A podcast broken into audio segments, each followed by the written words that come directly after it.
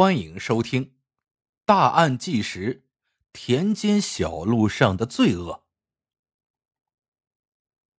山西省阳城县横岭村，位于山西省阳城县边上的大山中，地处偏僻，民风淳朴，交通闭塞。由于村里经济条件比较落后，人们大多外出打工，村子里平时。常住人口不过三十几口，并且大多都是沾亲带故。村民间很少有吵架磕绊的事情发生。可是谁也没有想到，村子里长久以来的静谧生活被一场离奇的命案打破了。这天中午，村民张金善像往常一样在山里自家的农田里劳作。一阵山风吹来，远远的传来几声喧哗。他的目光无意中掠过对面的山坡。突然间，他的眼神僵住了。他看见一个男的把一个女的打倒了，打倒了以后又打了几下，但是距离太远，看不清用什么东西打的。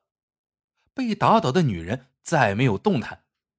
张金善知道。肯定是事态严峻，他丢下手中的农具，拔腿就向对面的山坡跑去。此时，他看到行凶的那个人正沿着山路向对面的大山走去，而那背影对他来说是再熟悉不过。那人正是张金善的四弟张广厚。张广厚，单身，身有残疾，性情暴躁，常跟村里的人。发生摩擦。由于兄弟二人性格不合，平时往来并不多。张金善心想，不知道这次他又是和谁发生矛盾，控制不住动起手来了。张金善走到跟前一看，一个女人仰面朝天，脖子上有利器伤，已经没有了呼吸。张金善赶紧报了警。警方到了现场之后，看见散落着的帽子和鞋，还有水杯，在灌木丛中有一具女尸。通过尸检发现，死者脖子上有两刀，胸部有七刀，腹部有一刀，胸部这七刀都是致命的。死者叫张香白，四十多岁，是两个未成年孩子的母亲。让人感到震惊的是。杀死张香白的不是别人，正是他的远房叔叔张广厚。但平日里两家的关系还不错。张广厚为什么要对这个平素待人随和、与世无争的远房侄媳妇下此毒手呢？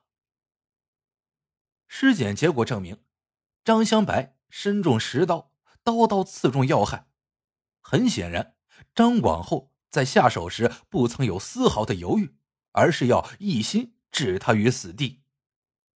那么张广厚和这个女人之间究竟有怎样的仇恨，使他做出如此残忍的行径呢？四十多岁的张香白家有一子一女，丈夫与儿子常年在县城打工，平常家里都是她和婆婆。以及还在上小学的女儿生活在一起，家里的全部农活基本上靠他一个人张罗。在这个贫寒的家庭里，他是名副其实的顶梁柱。他的意外被害，使这个家一下子垮了下来。根据警方走访调查了解到的情况，张香白就出生在这个小山村里，他平时为人谦和，与世无争。在村里并不如何引人注目，是一个一般的不能再一般的农妇了。她的婆家与凶手张广厚只隔一个拐角，三四十米的距离，往日里关系也还算不错。论起来，大家还沾点远房亲戚关系。张香白的孩子小时候也经常到张广厚家去玩，管张广厚叫爷爷。只是这一年来，双方的关系有些疏远，但也没有多么大的矛盾，因此对张广厚为何会下此毒手，谁也想不通。张香白的被害给家人带来无尽的痛苦，也给这个家庭以后的生活蒙上一层重重的阴影。一想起两个年幼的孩子，孩子的奶奶就欲哭无泪。就在民警在村里走访调查的同时，对凶手张广厚的搜捕行动也在紧锣密鼓的进行着。根据凶案目击者张广厚的二哥张金善提供的信息，张广厚在作案后并没有回村，而是顺着田间小径下了坡，沿着山路向对面的大山中走去。当务之急是赶紧设立包围圈，防止嫌疑人逃脱。嫌疑人一个腿是瘸的，走不快。案发后两个小时，阳城县公安局民警一百多人已经全部就位。所有的外出道路也都被设卡封锁，指挥部又从附近的煤矿调集了一百多名工人，对张广厚可能藏匿的山林展开大规模搜山，希冀趁他惊魂未定，一鼓作气将其擒拿。下午一点，搜山行动正式开始。站在村前的制高点上观察嫌疑人可能藏匿的山林，感觉面积并不算大。再加上林木茂盛，无路可行，张广厚又是个年近六十、行走不便的残疾人，搜捕民警对于能够很快将其抓获归案，保持充足的信心。但很快，他们就发现自己的想法过于乐观了。站在高处看，感觉很好找，但是侦查员们深入大山以后。感觉每前进一步都很艰难，山里灌木丛生，前进受阻，很不方便。进去一两百人，拿着望远镜看都看不见人影。凶手张广厚的家位于村子的中部，是一座几乎要倾颓的二层小楼，屋里杂乱无章，就像长久没有清理过的垃圾堆。浓重污浊的气味令人窒息。在屋里看不到一件像样的家具和生活用品，很难想象有人会生活在这样的环境中。看得出，这间屋子的主人是一个对生活完全失去了热情的人。张广厚，五十九岁，横岭村人，孤身一人，没成过家，右手受伤残疾，右腿小时候因病致残。走路一瘸一拐，平时靠做做简单的农活、削制扁担以及政府的低保金生活，在村子里的生活还算过得去。可是他性情乖戾，在为人处事方面为村民所不齿。就连张广厚的亲哥哥张金善提到这个弟弟，也是一脸的无奈。他说：“他弟弟的性格是你不叫他干什么。”他就偏要干什么？在调查走访中，警方了解到张广厚性格乖张、心胸狭隘、脾气暴躁，而且报复心极重。和村里的大多数家庭都曾因一些鸡毛蒜皮的小事发生过矛盾，大家都对他避之唯恐不及。也正因此，他损害张香白的行为才更让大家意外。因为张香白是村里唯一一个还能和他搭话、对他不那么嫌弃的女人。那张广厚为什么偏偏要对张香白残忍的下此毒手呢？那天上午，两人之间究竟发生了什么呢？看来答案唯独在张广厚落网后才能找到。血案发生的时间是在上午十点左右。地点是位于横岭村外的一处山坡上，那里是山西阳城、泽州和河南济源三地的交界处。翻过南面的大山，就进入了河南的地界。为了防止张广厚向南翻过大山，逃出阳城警方的操纵区，给追捕工作带来不便，阳城警方在案发后一个多小时，就对大山周边的所有道路实施了封锁。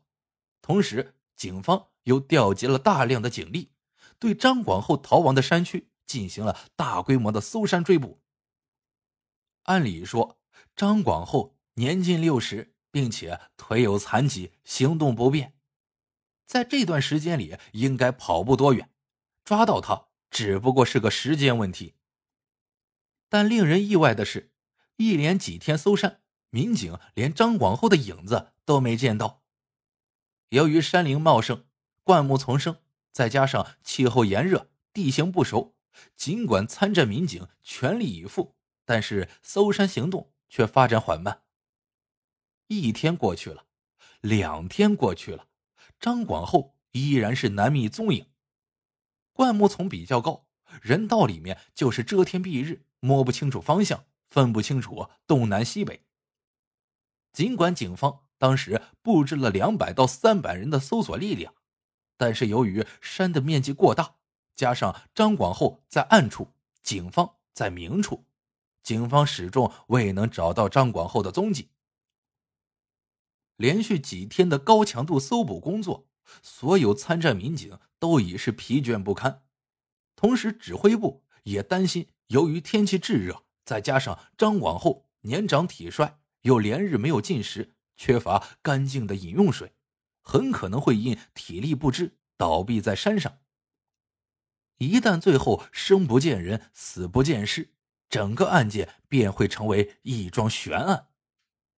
行凶者不能受到法律的惩处就死了，被害人也无法得到告慰，这是办案民警们所不情愿看到的。因此，他们打起精神。更加仔细的搜索任何嫌疑人可能躲藏的角落和留下的痕迹。搜索进行到第四天，终于在一处十米高的山崖下面，警方找到了张广厚用来行凶的木棍和刀具，以及被害人被摔碎的手机。这个发现让参战民警精神不由一振。这说明他们的搜索方向是正确的。张广厚确实曾来到过这里，经过顺藤摸瓜，找到他藏身地点的可能性大为增加。警方一方面到周边村镇走访，发悬赏通告，让群众提供线索；一方面加大搜山力度。张广厚还隐藏在大山中，不吃可以，但他不能不喝水，所以水塘、陡崖山洞、旱井。都是警方的重点搜寻范围。包围圈内，步步紧逼；包围圈外，布下了天罗地网。